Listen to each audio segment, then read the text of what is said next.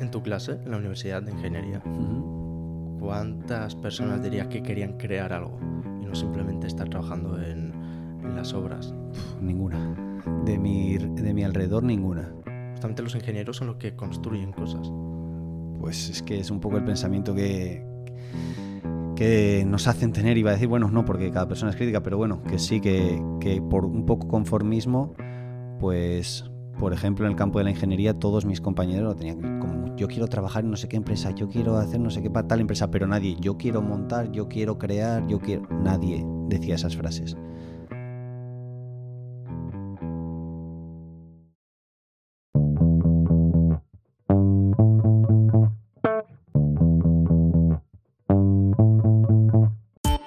Estás escuchando Así lo hice, un podcast de las historias de personas que nos cuentan cómo lo hicieron. Hoy tenemos a Fran, actualmente el dueño de una de las academias más prestigiosas e innovadoras de Alicante, ADEGO Online. Se trata de una academia que imparte clases de forma totalmente online.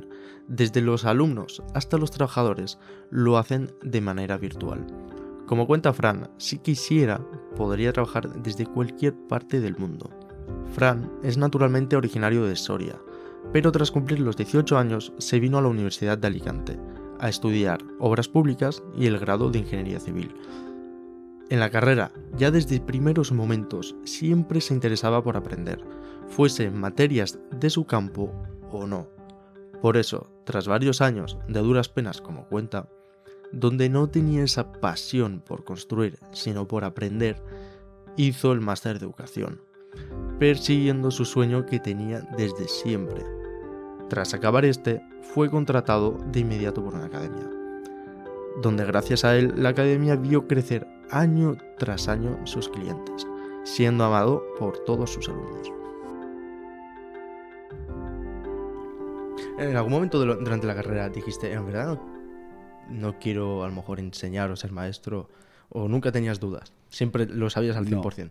nunca tuve dudas de que me quería dedicar a la educación, sí tuve dudas de si terminar esa carrera que estaba haciendo, Hmm. pero ya cuando estás, es un poco creo que le pasa a todos los alumnos, no solo a mí, cuando estás a mitad de una carrera que ves que es algo largo y más en esa edad que el tiempo, como digo yo, cuando tienes 20 años no pasa igual que cuando tienes 30 o 40 porque un año es larguísimo, pues ya dices, venga, un año más y tiro para adelante o no, ¿qué hago? Ahora no me voy a salir. No. Entonces, ya un poco por orgullo, Hmm. dije, aunque sé que no es a lo que me voy a dedicar, lo voy a terminar. Pero sí que hubo ahí un, un año de impasse que dije, "Pff, Hmm.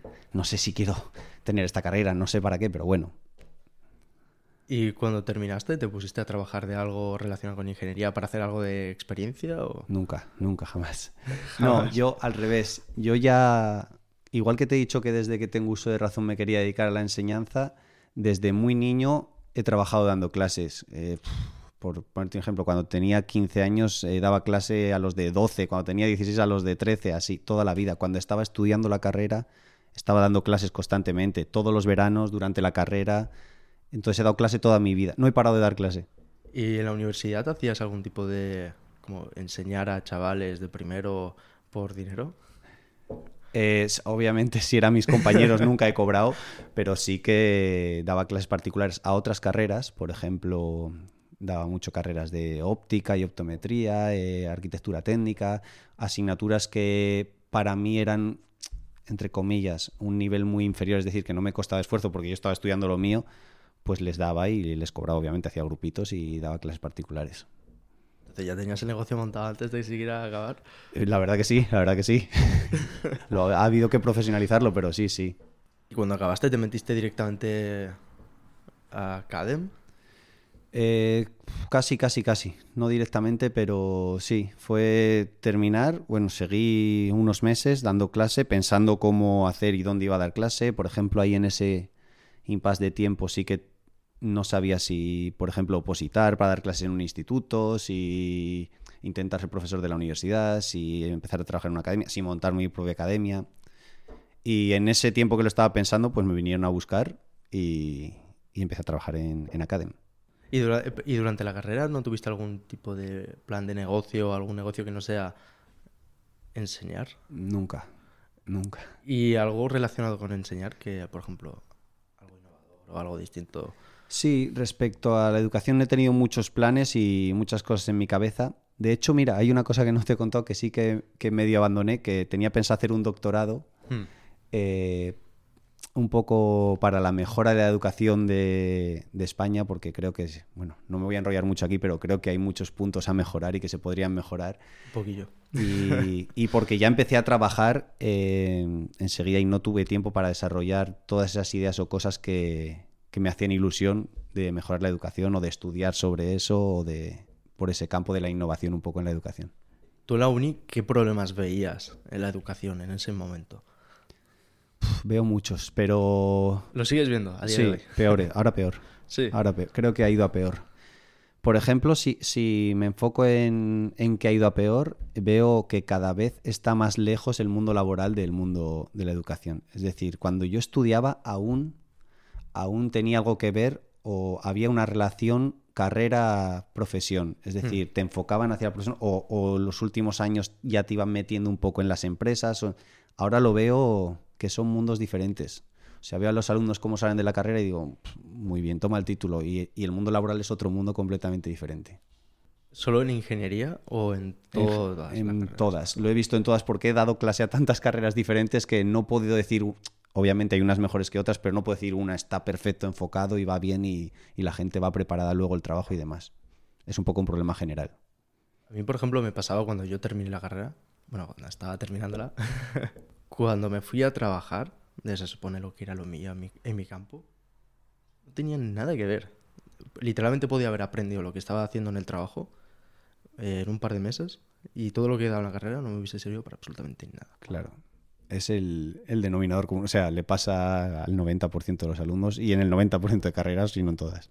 ¿Y tú qué solución le veías en aquel momento que dijiste que ibas a hacer algo de cambios en la enseñanza? A ver, los primeros cambios creo que tienen que, que empezar por mi campo, que es el profesorado. Entonces creo que, no quiero ser muy crítico, pero creo que falla la base de cómo se selecciona el profesorado, qué tipo de profesorado, la preparación del profesorado, eh, en general todo el funcionamiento de cómo llega una persona y cómo desarrolla el trabajo, creo que está mal. De hecho, si nos fijamos, la educación va de mejor a peor. Tú cuando eres niño, están todo el día contigo, pendiente, hacen los deberes contigo. Vas al colegio y aún te ayudan, te dicen la tarea, haz esto para mañana. Vas al instituto, te empiezan a abandonar un poco. Bueno, ya si lo haces bien, si no, tú sabrás. Vas a la universidad y es un circo. Hmm. Es un circo, es decir, pff, te cuenta su vida si quiere, o no va a clase el profesor, o no venga si no quieres, o ven, pero te cuento esto y luego no tiene nada que ver con el examen. Es decir, es lo- la antieducación muchas veces Hmm. es el abandono al alumno, que es lo contrario de la educación. Es no, no tendrás que ver qué quieres que aprendan y enseñárselo y pedírselo en el examen y ver si lo han aprendido. Es muy fácil, Hmm. es muy fácil. No entiendo por qué todo ese mundo que, que generan de incertidumbres, de esto sí, esto no, est- esto no sirve para nada, clases vacías, no lo entiendo, no lo entiendo. ¿Tú qué querías cambiar en aquel momento? En aquel momento, lo que te digo, el- la elección del profesorado en un inicio. La elección, ¿no? Sí, eh, creo que para mí, obviamente porque me afecta mucho, lo más importante o de lo más importante en un país, obviamente a partir de, de- aparte de la medicina, es la educación. Y tiene que, un profesor de universidad tiene que ser, no, no, no uno en particular, pero en general tienen que ser los mejores en su campo y demostrarlo y haber estado muchos años dedicándose a ser profesores. Es decir, alguien que verdaderamente desde niño quiera ser profesor, que estudie para ser profesor, que se forme para ser profesor y trabaje solo de profesor. ¿Tú crees que alguien podría ser profesor sin ser muy bueno, saber mucho de algo? Sí, sí. Es claro que decir, sí. ¿qué es mejor tener de profesor? ¿Alguien que sea un experto, que haya escrito el libro y sea un doctorado en ese campo? ¿O alguien que simplemente sepa explicar? No, no, o sea, no. eh, de hecho, cada vez lo he, ido viendo la evolución, a más también en eso. El porcentaje, no sé, me lo, me lo- me lo voy a inventar, pero el porcentaje de dominar la materia de importancia en un profesor es mucho más bajo de lo que los alumnos creen. Es decir, hay otras muchas cualidades, como has nombrado alguna, de saber expresarte, saber explicarte, estar con los alumnos, luchar por tus alumnos, luchar porque tus alumnos aprendan lo que quieres que aprendan. Es decir, son muchas cosas que no es explicar el ejercicio perfecto o saber todos los ejercicios de matemáticas que existen o de o analizar la sintaxis de lengua perfecta. No, ¿vale? Obviamente hay que tener unos conocimientos altos para ser un profesor, por ejemplo, de universidad, pero no es, no es lo más importante desde mi punto de vista. A mí me pasaba la uni que, por ejemplo, los mejores profesores que tuve simplemente eran los que sabían mejor explicar y ya está. A lo mejor no sabían tanto de eso, decía, bueno, búscalo en Google, ¿sabes? Pero sí que lo explicaban tan bien que da igual lo que fuese que... Claro, eso es. No, no hace falta ser eh, brillante en la mm. materia. Si no sabes luego comunicarlo, expresarlo, lo que te digo, fijar tus objetivos, estar con el alumno. Va también muy ligado con el ego muchas veces en el, en el profesorado. Cuando alguien domina mucho algo, Hmm. Se cree que lo sabe todo de algo, de cualquier materia en el mundo. ya se ve por encima de los demás en, ese, en esa rama. Y es el primer error. Un profesor lo primero que tiene que hacer cuando entra a clase es ponerse a la altura de sus alumnos. Hmm. Que son, no son sus alumnos, son sus amigos, es la gente a la que tiene que enseñar y para los que trabaja.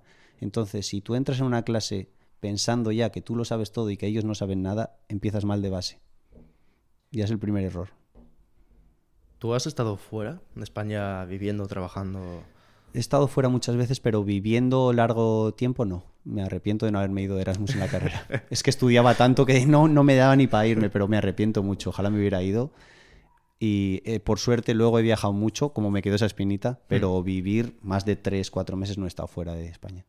¿Y sabes algo de la cultura de la educación de fuera de España para poder compararla? Poco, poco, la verdad. Lo que estudié en el máster de educación, que sí que se estudia un poco en alguna asignatura modelos sobre todo de Europa. Y, por ejemplo, sí que es verdad que en algunos países, no lo sé, lo que me enseñaron, ¿vale? No lo, no lo he verificado, pero sí que, por ejemplo, lo que te he hablado de la selección o cómo llegan los profesores a puestos, sí que no es como en España. Entonces hay que demostrar otros méritos como lo que hablamos, que no es saber una materia, son otras muchas cualidades. A lo mejor es posible que en España eh, la gran parte de profesores no son profesores, sino investigadores, que les obligan a lo mejor a enseñar y están ahí por porque deben y no porque quieren. Sí, se nota mucho. La, mayoría de los profesores eh, están obligados, semi obligados, o incluso eh, les, les piden que tengan otro trabajo para ser profesores, por ejemplo en la universidad tienes que tener otro trabajo y luego trabajar en la universidad. Es, la antítesis de lo que opino yo. O sea, tienes que dedicarte solo a ser profesor y vivir las 24 horas de profesor. No se puede hacer otra cosa. Si te gusta ser profesor, eres profesor las 24 horas del día. ¿Se puede compaginar? Sí, estoy seguro de que sí, pero yo en mi caso lo veo imposible.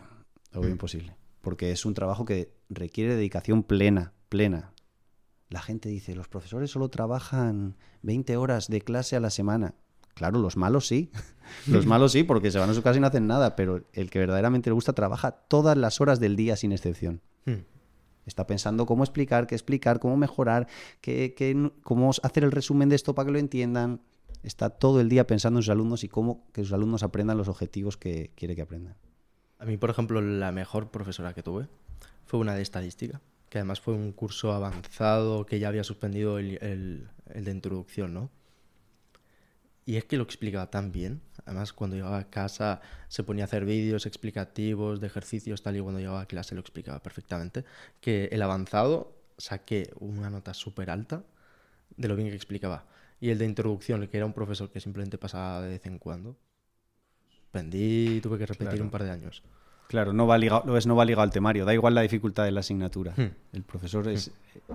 el que hace que sea mejor, peor, más atractivo, menos atractivo, que aprendas más, que menos. ¿Y cómo intentaste en verdad entonces cambiarlo del proceso de selección de los profesores? ¿O simplemente tuviste la idea y dijiste, bueno? Sí, la idea iba un poco en...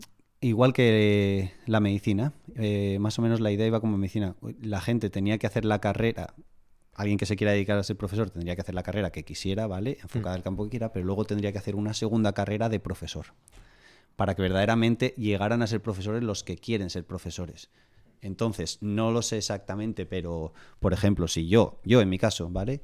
Yo estudié ingeniería con la suerte de que sabía que quería ser profesor, pero vamos a suponer que no, que me doy cuenta cuando termine ingeniería que quiero ser profesor. Hmm. Pues luego que haya una segunda carrera como un MIR, ¿no? Hmm. Dos, tres años de carrera de aprender a ser profesor. ¿Qué significa eso? Ir a ver, ir constantemente a ver, dar clase a otros profesores, ponerte tú a dar clase, desarrollar temarios, ver qué objetivos. Es decir, carrera de profesor que verdaderamente quieras ser profesor y aprendas a ser profesor. Hmm. Y luego, muy importante, no solo la selección, el que no sean intocables. Si un profesor es malo, tiene que haber regulación del profesorado. No puede haber un profesor malo y estar 30 años dando mal las clases, que es lo que pasa en España. Si tú eres albañil y pones mal los ladrillos, te van a echar de la empresa. Si eres cajero y atiendes mal a la gente y cobras mal, te van a echar de la empresa. Si eres profesor y eres mal profesor, te pegas 40 años siendo mal profesor y nadie te echa. Hmm. Estaría un poco liberalizado por, digo, em, en dirección de la liberiza- liberalización de la educación. Claro, re- mínimo regulación, por lo menos. Organismos de regulación que pasen encuestas, que tengan controles, que se metan en las aulas, que se vea unos mínimos de calidad, unos mínimos. ¿Y cuándo viste que no podías cambiar? Nada. Pues, pues muy pronto, muy pronto, la verdad, muy pronto. Nada, eso está claro que, que es muy difícil cambiar porque es algo, claro, ya es cosa de un país entero, intrínseco en una sociedad entera, entonces es, es difícil. No lo sé. Yo también, yo digo mi perspectiva desde mi punto de vista de, como digo, que he nacido pensando en ser profesor, pero uf, hay muchas perspectivas muy diferentes y obviamente pues cada uno opinará lo suyo.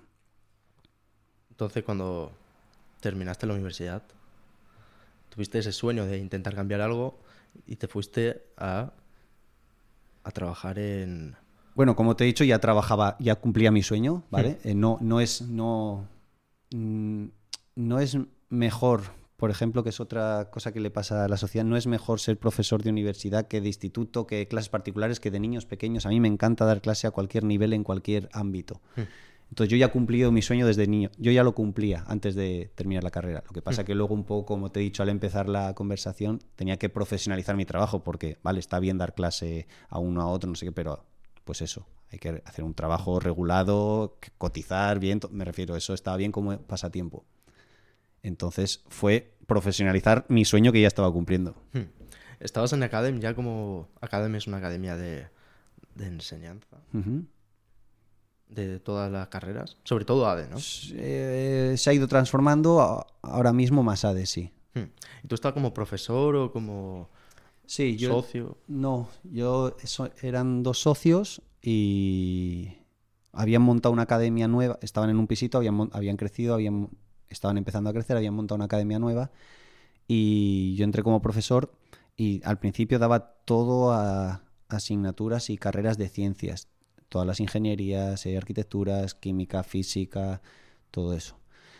Y luego, por reconversión de cómo iba viniendo el alumnado, pues me fueron metiendo más al campo de economía, de marketing. Pero he pasado por más de 15 carreras, habré dado más de 35 asignaturas diferentes, o sea, de todo, pero porque me gusta, porque me decían, ¿y esto? Y me ponía a prepararme. Cuando te gusta algo es lo que hablamos. Hmm. Entonces la gente me dice, ¿estás loco? Digo, no, me gusta, me gusta. Y si mañana me toca hacer otra cosa, la haré. Yo cuando me apunté a Academ, en su momento cuando estaba suspendiendo bastantes, siempre todo el mundo te aclamaba un montón, diciendo, Fran, eres el mejor y solamente se apuntaban a lo mejor a la- a- al curso de matemáticas porque estabas tú, no por nada más. Bueno, eh, también tengo ahí, es también una cosa que me dice mucho la gente, pero cuando estás, como en cualquier trabajo, cuando estás delante de tanta gente, eh, porque como eso fue creciendo y, y han pasado tantos alumnos por mí, Hmm.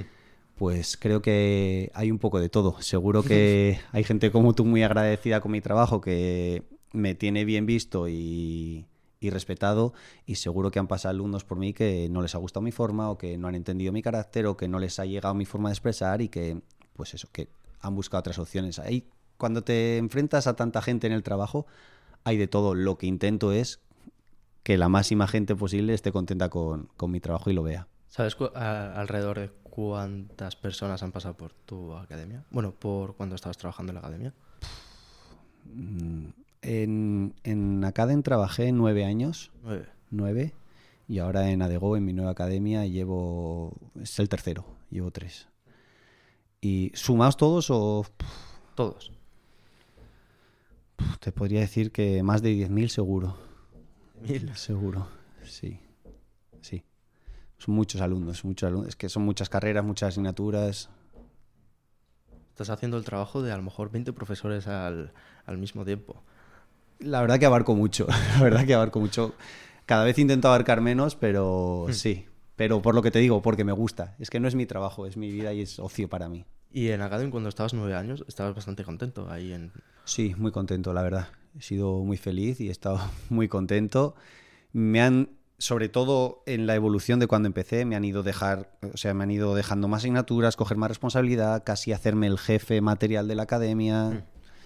llegar a contratar yo a otros profesores, es decir, me han dejado desarrollarme y crecer mucho, la verdad. Y luego, obviamente, como en todas las rupturas, pues el final fue un poco peor, pero me quedo con la parte positiva, me quedo con la parte positiva. Tú a lo mejor, no lo estoy seguro, pero a lo mejor querías eh, volverte socio o... No, no. La verdad que no exigía ma- no he exigido nunca más. Como te digo, si te gusta este trabajo, no miras el lado económico, obviamente con unos mínimos de que te dé para Mm. vivir, pero no, una vez que tienes una estabilidad, no, no piensas en eso. Piensas en cómo hacer bien tu trabajo, cómo eh, enseñar a tus alumnos, cómo mejorar cada día y que a ellos les llegue. Y fue, desde mi perspectiva, obviamente, fue algo en, en relativo a la mejora. Yo veía que estaba la academia algo estancada en algunos ámbitos, veía profesores acomodados, como te he dicho antes. En la propia academia. Sí. Eh, bueno, en fin, veía cosas que fallaban. Entonces yo todo el rato pensaba cómo mejorar, cómo mejorar, cómo mejorar y ellos me decían sí, sí, pero no llegaban las mejoras. Pasaba otro año, sí, sí, no llegaban las mejoras. Sí, Fran, sí, sí, Fran, sí. Y hasta que dije, o, o tomamos estas medidas o yo voy a hacerlo por mi cuenta todo esto que hay que mejorar. Y me dijeron, nosotros nos vamos a quedar como estamos, eh, estamos estable, la academia va bien, no queremos tocar nada. Si quieres mejorar todo eso, busca tu camino. Y al día siguiente empecé mi camino. Sí, de repente. De repente, así, de un día para otro. Y fue, fue difícil empezar una academia, bueno, una empresa, ¿no? Realmente. Sí, muy difícil, la verdad. Sobre todo porque, bueno, no, no entiendo mucho el mundo empresarial, pero estaba yo solo contra el mundo.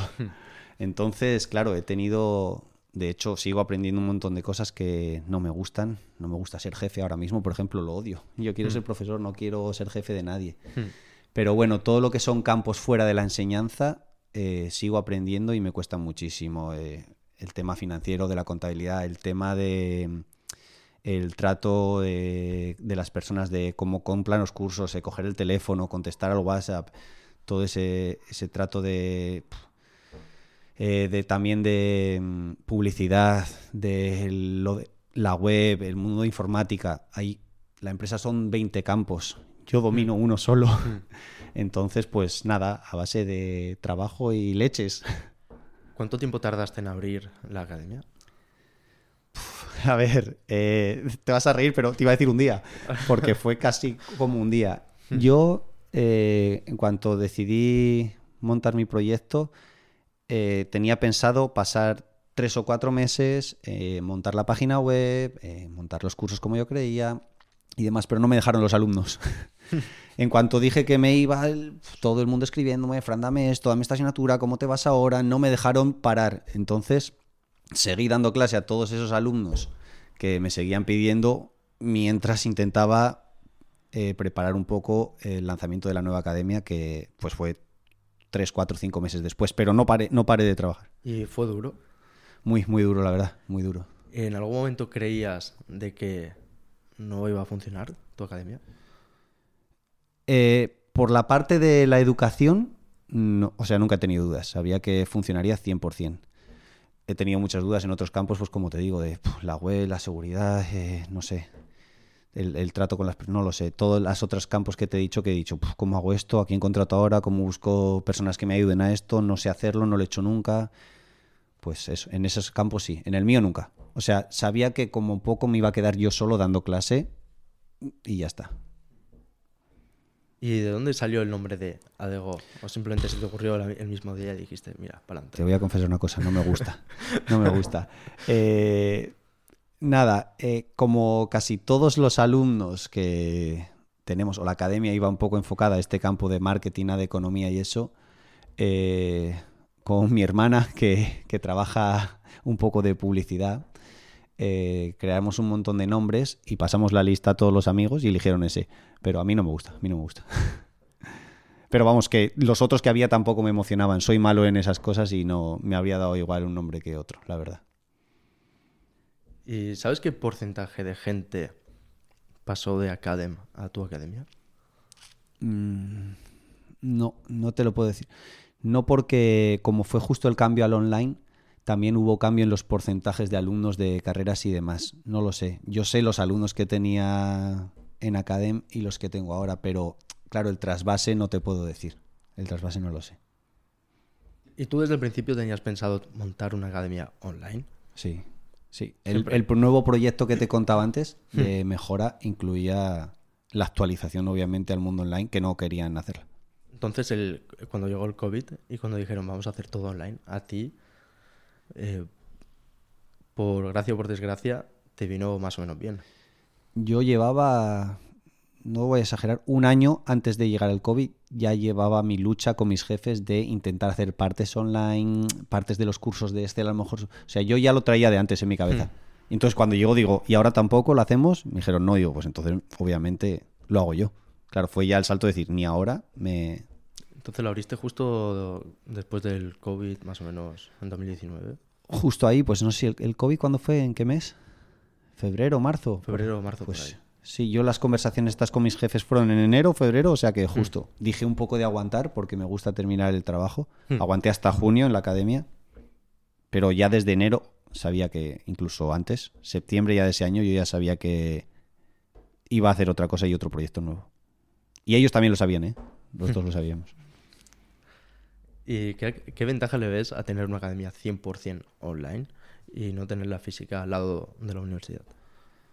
Vale, sobre todo pienso en mis alumnos y entonces pienso en qué querría yo si, si fuera alumno. Y he visto mucha mejora en muchos campos. Obviamente hay algún, alguna algún pequeño empeoramiento, pero veo más las ventajas que las desventajas. Yo si hubiera podido, cuando yo estudiaba, poder el día antes del examen verme la clase 1 del tema 1, eh, hubiera pagado.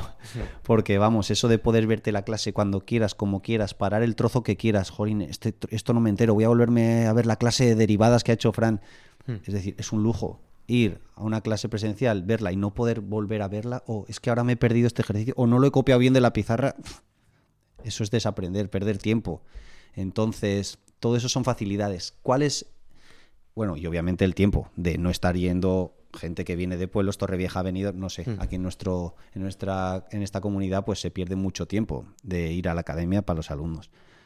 Y lo único que le veo un poco peor es que hay, sí que es verdad que detecta un grupo de alumnos que les cuesta concentrarse hmm. en, la, en, la, eh, en casa o en la biblioteca y demás. Entonces, sí que eh, para eso creo que hay que esforzar, ese tipo de alumnos deben esforzarse y conectarse en directo, o sea, no vérselo grabado, porque mm. desconectan, se lo ven como una película y no. Entonces, ese tipo de alumnos les aconsejo que se conecten en directo, que me aguanten, que me estén ahí porque yo les tengo atentos y que no se lo vean grabado porque es verdad que no les funciona. A ese, no sé, no te diría porcentaje, pero es un pequeño grupo de personas que no les funciona el grabado que se tendrían que conectar en directo. He de admitir que soy uno de esos que alguna vez se pone ahí la clase y la tengo ahí de fondo, digo, bueno, va. Pero hay, hay, otro, otro gran grupo que les funciona mucho mejor el, el, al revés. En directo les digo, no te conectes, hmm. mírate el grabado porque te funciona mejor. ¿Y no tenías miedo de que, por ejemplo, tus clases se grabasen o se descargasen y tuvieses una especie de mercado negro ahí en la universidad? Sí, sí, mi primer miedo fue ese. Mi primer miedo fue ese y por eso tengo al mejor informático que he conocido en mi vida. tengo un informático que es una barbaridad, la verdad, estoy hiper contento con él. Le encanta su trabajo y hmm. se nota, igual que yo en el mío y está todo el día buscando cosas, pensando cosas, he mirado esto para mejorar la web, el campus esto, ahora creo el enlace este, ahora la seguridad hemos contratado, no sé, está todo el día pasándome cosas, haciendo cosas, cambiando cosas estoy súper contento con él. He decirte que yo estoy en los grupos aún de WhatsApp de, la universidad y nadie está vendiendo tus cursos. por los, los de Academy sí que por lo menos sí que los he visto venderse por ahí. Algo me ha llegado que han intentado compartirlos a veces o eso, en vez de mm como no los pueden grabar, pues han intentado compartirlos entre dos, tres personas, bueno, o grupos. Y lo bueno es que la gente me quiere mucho. Tengo alumnos que me quieren mucho y me lo pasan. Entonces mm. enseguida cortamos a esa gente que quiere hacer el mal. Mm. Entonces, y obviamente sufren las consecuencias. Que sepa esa gente que tiene consecuencias legales, que no me lo invento yo, no es una broma, y que yo por justicia hacia todos los demás alumnos llego hasta el final. O sea que que se lo piensen muy mucho el jugarse de verdad cosas importantes por 20, 30, 40 euros o tonterías que nuestros precios son asequibles y si no se fracciona el pago y si no me lo dices, ¿vale? Pero no hagas el tonto por 20 euros. Hmm. Y valora a todos los alumnos que están comprando su curso, a mí que estoy haciendo un trabajo, Hmm. Valora el esfuerzo. Durante la universidad también se pasaron a clases online, ¿no? ¿Tú cómo lo viste? ¿Como una especie de innovación o...? El paso de la universidad cómo hicieron el cambio al online Sí. fue un desastre total, pero por- porque tenía que ser un desastre. Porque hay tantos profesores tan desactualizados, profesores muy mayores, que casi les costaba dar la clase ya en, de forma presencial. Pues cámbiales ahora y mañana no ponte enfrente de la cámara. Claro, eh, obviamente tenía que fallar. No era un cambio para hacer en un mes ni en dos. Entonces, demasiado, demasiado se hizo para, para la catástrofe que, que pudo ser. La verdad, fue un año duro y, y raro y difícil y entiendo que fue, fue muy mala. Claro, se pasó al online, pero ahora se ha vuelto al presencial y se ha quitado por completo el online. Y eso que ya habían creado la plataforma, Claro. lo habían enseñado y lo, lo han quitado por completo. Un error. Claro, es un error. El ser humano es así. Le, le- le dices, hemos comprado ordenadores nuevos y dice, no, si yo ya sabía manejar el anterior.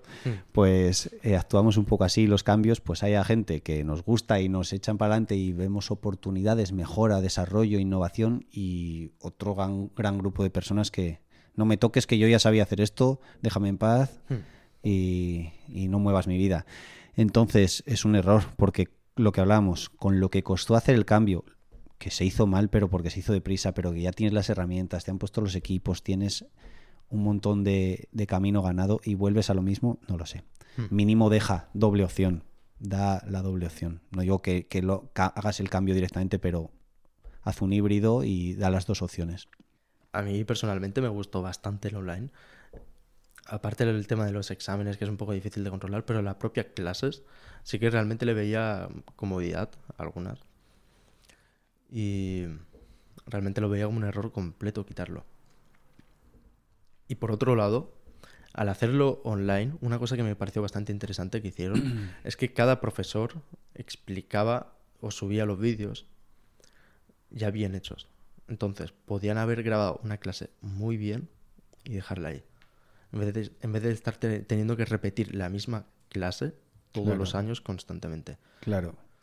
Eso me pasa a mí eh, ahora que cuando, cuando doy las clases me doy cuenta, digo, voy a dar una clase y digo, es imposible que la dé mejor que la que tengo grabada. Lo pienso, Hmm. digo, digo, si es que no la puedo dar mejor. La he hecho, de- pienso para mí, la he hecho de 10, le subo la que tengo. De hecho, lo, lo hago ya muchas veces. Yo, aunque dé la clase online, en directo, yo la que le subo grabada es la otra que tengo del curso anterior porque digo, es que es imposible mejorar. La puedo igualar, pero no la podría hacer mejor. En otras clases no lo pienso, ¿vale? Puedo hacer otras cosas, o... pero hay en algunas que digo, es imposible mejorar. Y es verdad, haces una clase perfecta y es que eso se queda ahí ya y no tienes que estar repitiendo o, fallos que puedes cometer o cosas que no has explicado bien o que se te ha olvidado el ejemplo de no sé. No, ya está perfecta. Entonces tiene esa ventaja también. Algo que me parece bastante curioso, como, como algunos dicen que va a ser la enseñanza, enseñanza en un par de años, y es que solamente un profesor o un grupo explican esa materia muy bien y la distribuyen entre las universidades. Entonces yo lo veo como una bastante ventaja, una especie de... Reform- reformulo. Gracias a Internet, Ajá. ahora eh, realmente podemos transmitir a las personas un mismo contenido, ¿no? Y, por ejemplo, hay canales en YouTube que explican matemáticas bastante bien. Sí, sí. y realmente ahí está el libre mercado, ¿no? El que mejor explica es el que más visita va a tener. Hay Claro. profesores que suben vídeos y nadie los ve, porque los explican exactamente igual que en las universidades. Claro. Y luego hay otros profesores que ahora no me acuerdo el nombre, uno que explicaba muy bien las matemáticas y que ha salvado a media España, por lo menos. Ha- Hay muchos muy buenos, la verdad. Hmm. Hay muchos muy buenos en YouTube, este tipo de plataformas. Hmm. Yo he visto algunos. Sobre todo me gustan los mini, no vídeos largos, cosas puntuales, mini vídeos y son hay gente muy buena. Yo por lo menos lo Y que- imagino que me hablabas antes del- de Unicos, ¿no? Eh, únicos. Vale, sí. Vale, no es de mis favoritos, tengo que decirte, pero, pero sí que hace muy bien lo de los mini vídeos que te digo, de ir al grano, esto, pildoritas, y son súper útiles, ¿vale? No, no, no es mi favorito en la forma de, de explicarlo, pero sí eh, me parece súper práctico y, y que hace muy bien el trabajo, la verdad. Funciona. ¿Tú cómo verías, por ejemplo, que en las universidades o cualquier tipo de enseñanza simplemente haya una persona que explique muy bien y que haga esa clase y simplemente se transmita entre mucha, muchos alumnos? Entonces, no hace falta tener tantos profesores explicando lo mismo, si tener solamente uno único que lo explique muy bien. Ojalá. Es una utopía, no lo van a dejar, no dejan. Ojalá fuera así. Ojalá. Mira, no sería tan fácil como ah, se podría haber hecho sin el online. Hmm. Eh, bueno, ya no sé cómo se llama en España, se llamaba la Pau, la Pau, la Evau, la Reválida, la... Una de esas. Ya no sé cómo se llama, ¿vale? Le cambian los nombres 100 veces. Cuando terminas el instituto, supuestamente hay una prueba para todo el país Hmm. para igualar el nivel en el que un alumno llega a cualquier universidad del país. Hmm. Y es mentira, cada comunidad pone su prueba, unos entran unos temas, otros otros, cada universidad tiene sus niveles, no se da lo mismo en ADE de la Universidad de Alicante que en ADE de la Universidad de Soria, ¿vale? Entonces, ¿qué sentido? Si lo quisieran igualar todo, como dices tú, se podría eh, hacer general y ahorrar en un montón... O si un profesor es bueno aquí, pues puede dar esta clase para cinco universidades, no para una. Pues no. España, como cada comunidad hace un poco lo que, lo que le apetece, y en educación no iba a ser menos, pues es difícil que pase lo que tú dices de que un profesor bueno sirva para muchos, muchas clases o muchos alumnos o muchas universidades. Pero realmente con internet se está viendo que se está dando el caso contrario. Yo, por ejemplo, entro y puedo ver la, si quiero aprender algo de cualquier cosa, entro en YouTube o por mismo Google y puedo buscar a alguien que lo explique muy bien y realmente la misma gente que, por ejemplo, ha dado esa misma asignatura ¿no? en la universidad dice, a mí esto tardaron cinco meses en explicármelo. Y aquí me lo han explicado en un vídeo a lo mejor de 20-30 minutos. Sí, sí, es, eh, es tal cual lo cuentas. Lo que, lo que yo te quiero decir es que eso es perfecto y tú buscas tu ejercicio o tu tema para tu asignatura de la Universidad de Alicante. Hmm. Pero esa misma asignatura en esa, en esa misma carrera en la Universidad de Madrid, ya ese vídeo no le valdrá y tendrá que buscar otro. ¿Vale? No le, no le servirá, o le servirá un ejemplo, pero no lo mismo que a ti, porque cada universidad tiene su temario, su forma de enfocarlo, su tipo de examen. O sea, no se puede hacer común a todo. Y si son asignaturas, por ejemplo, muy comunes, que por ejemplo matemáticas, que es igual las matemáticas aquí, que si es en China, que si es en... Pues las hacen distintas, te lo aseguro. Sí. Claro, claro que sí. Las hacen distintas, sí, porque ya a mí me han escrito y llamado alumnos de la Universidad de Valencia, de la Universidad de Elche, que están aquí cerca, de Asturias, me escriben, de Galicia, y cada temario que me pasan de Hmm. matemáticas 1, que dices es igual en todas, es diferente, con diferentes temas, con diferentes ejercicios, con diferentes tipos de examen, diferente forma de enfocarlo. No hay dos iguales. Por eso te digo, tú- a ti el vídeo que te sirve, al de la Universidad de Valencia ya no le sirve. A lo mejor ahí está uno de los problemas, ¿no? Que no está es. suficientemente estandarizado. Eso es. Ahí es uno de los problemas ya. Y volviendo al tema de tu academia, ¿dónde tú la estás viendo? ¿Cuál es tu visión con ella? A ver, eh, sinceramente eh, sé que quiero mejorar y que siempre eh, estoy buscando cosas nuevas y que vendrán cosas. Ahora mismo eh, estoy aún con la ilusión de, de que se cierre el círculo aquí en la Universidad de Alicante, de dar todas las asignaturas que nuestros alumnos nos demandan, que casi casi las damos ya, Hmm. pero está- bueno, aún, aún nos queda un poquito. Y una vez que demos el servicio a nuestros alumnos y que, eh, pues eso, cerremos un poco el círculo de la Universidad de Alicante, no descarto hacer más cosas, tengo muchas cosas en mente. Eh, tengo en mente, por ejemplo, lo que has hablado de Unicos como referencia de hacer esas- esos mini vídeos de píldoras súper útiles, ¿vale? En general, eh, cosas genéricas, como has dicho. Hmm. Tengo en mente la UNED, la Universidad a Distancia, que ya he estado viendo cosas y preparando, pero es mucho trabajo y no es algo que se pueda hacer rápido. Pero bueno, sí, tengo proyectos en mente que seguro que de una forma o de otra lo haré porque soy así, soy, soy nervioso y seguro, seguro que vendrán cosas. ¿Y estás viendo alguna posibilidad de hacerlo, llevarlo como, como te estaba diciendo antes, de a, a una gran masa de personas? Eh, como te digo, eh, hacerlo general, si es por universidades es difícil, a no ser que sea la UNED que te he comentado, que es para toda España y ahí sí que hay cosas generales. Pero es difícil, no es tan fácil como decir, como me has dicho tú, las matemáticas son iguales para todo el mundo, no es tan Mm. fácil como eso. ¿Vale? Entonces, pero bueno, ahí estamos. Si quieres, para terminar, si puedes dar algún consejo a la gente que te esté escuchando, alguien que quiera ser maestro o si quiere abrir una academia o alguna empresa, ¿qué consejo le darías? Eh, vale, sobre todo le daría un consejo a la gente que no tiene claro que quiere ser profesor.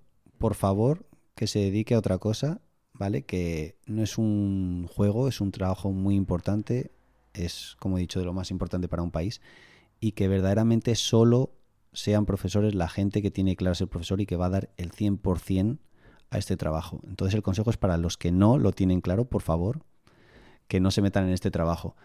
Y obviamente para la gente que sí, no necesita ningún consejo porque van a tener las ganas, la ilusión, la fuerza y van a luchar y van a llegar y van a trabajar de su sueño, que es esto, que obviamente si lo quieres lo cumples 100%. Si no es en un campo, en otro, con niños, con institutos, con universidad, da igual, pero van a vivir de esto y van a ser felices, seguro y van a disfrutar y a enseñar. ¿Y darías un consejo a alguien que quiere crear algo, como por ejemplo la academia? ¿Qué aptitudes debería que tener? Ya si enfocamos en el tema empresarial de, montar una empresa, creo que no puedo dar muchos consejos porque se me escapa a mi, a mi forma. De hecho, yo sigo, como te he dicho, sigo aprendiendo.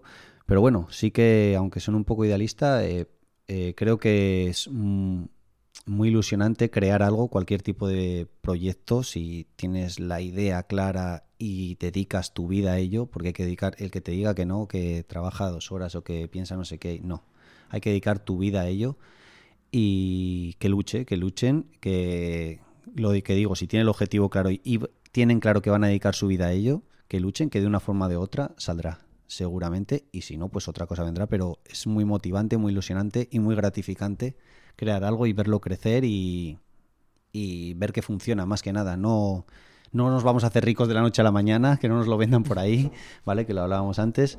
Y, y nada, que luchen por sus sueños, por sus objetivos y que seguramente puedan vivir de ello.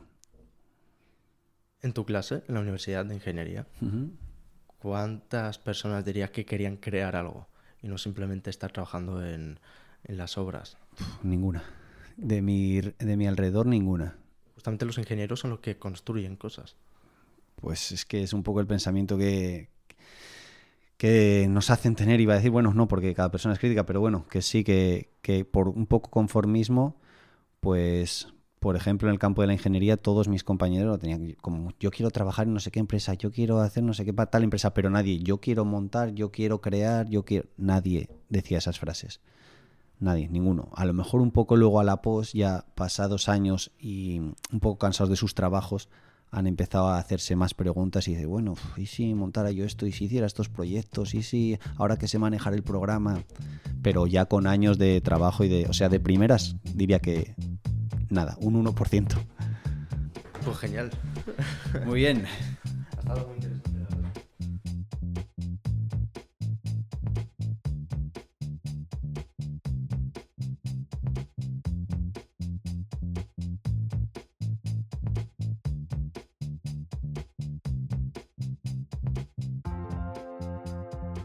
Espero que te haya gustado este podcast y hayas aprendido un montón. Y si has tenido siempre ese sueño de tener una academia o ser un educador, hayas podido aprender de Fran. Recuerda que en la descripción tienes un link a nuestras redes sociales para seguirnos. Muchísimas gracias, un saludo.